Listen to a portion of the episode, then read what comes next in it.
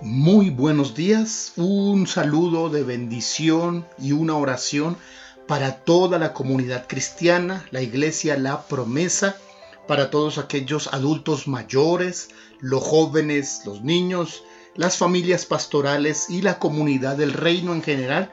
Un saludo, una bendición maravillosa. Pido que la gracia del Señor hoy cubra su vida y que sean vuelto con su gran misericordia y con su amor me anima a saber que muchas personas, más de 100 personas, todos los días toman tiempo para este devocional de la, eh, de la misión y eh, están delante del Señor exaltando, orando, buscando la presencia de Dios. Oro que uno pierda su comunión y oro que también otros se conecten y sean añadidos a este ejército maravilloso que día tras día oramos y buscamos la bendición de Dios. El proverbio de hoy es el número 7, proverbio 7, y es titulado Artimañas de la maldad, o mejor de la mujer ramera, de la mala mujer. Este proverbio es una advertencia a los jóvenes para que eviten caer en manos de la prostitución. El engaño de este tipo de maldad utiliza todas sus formas para esclavizar a los más jovencitos. En este capítulo, la maldad está en general personificada en una mujer adúltera, la cual se viste como prostituta para cometer sus fechorías. Está este proverbio dividido en dos partes. Los primeros cinco versos presentan el antídoto contra el veneno, contra la maldad antes de presentar la enfermedad, provee a los más jóvenes, los cuales disfrutan de la aventura, eh, de la cura, porque ellos no les importa arriesgar. Por el contrario, muchos jóvenes gustan del placer, de la adrenalina, aquello que es peligroso y que les provee ese entusiasmo, que les gusta estar en la línea del precipicio. Están dispuestos a transitar en esa dirección porque buscan diversión. Por lo que muchos finalmente resultan eh, accidentados, presos de diversos tipos de adicciones, en esa búsqueda de, acción, en esa búsqueda de aventura. Así que el, eh, el proverbista presenta en los primeros cinco versos la cura para este tipo de problema. ¿Y cómo presenta la cura? Bien, en estos primeros versos dice que es importante poner atención en las reflexiones que el Padre quiere ofrecerle al Hijo sobre este tema. También dice que es importante obedecer a los mandamientos sabios del Padre Celestial. Hay que cuidar el respetar los consejos sabios eh, de Dios a sus hijos.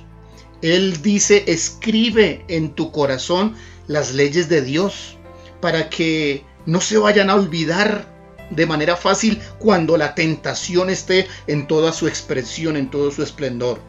En resumen, en estos primeros versos, la cura está en atender los mandamientos de Dios que son tanto preventivos para evitar que los jóvenes y los adultos caigamos en ese mal, tanto como curativos también, es decir, aquellos que se han enfermado, que se han contagiado, esta es la vacuna. Un arrepentimiento real, un volvernos a Dios podría sacarnos de ir finalmente a la muerte y a la condenación eterna si no salimos de este pecado. La segunda parte, la segunda parte de esta enseñanza, de este proverbio, viene por medio de la narración de la historia de un joven, al cual le llama un joven ingenuo, un joven falto de entendimiento. Y en la narración dice que este joven eh, cae en las garras de la prostitución por estar ocioso o por utilizar el tiempo libre en lo que no sirve. Usted joven que me está escuchando, Cuidado en cómo invierte su tiempo.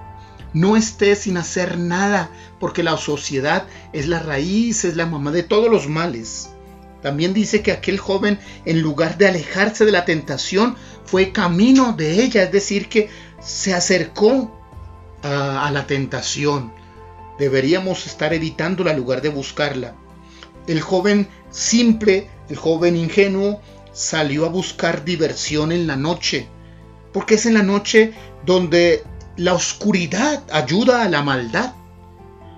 Dejarse llevar por la apariencia externa, ese es otro peligro para los jóvenes, dejarse llevar por la figura provocativa de, la mujer adúltera, la cual eh, tomó prendas eh, que estaban allí eh, malas, perversas.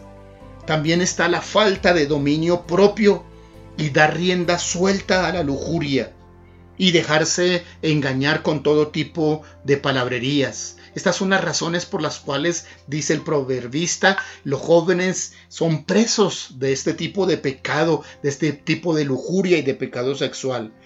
Los compara. Dice que este joven es como el buey que va al matadero, o como el cordero que está siendo atado, o el venadito distraído que está por ser casado. También lo compara como el ave que vuela hacia la red para caer en, la, la presa.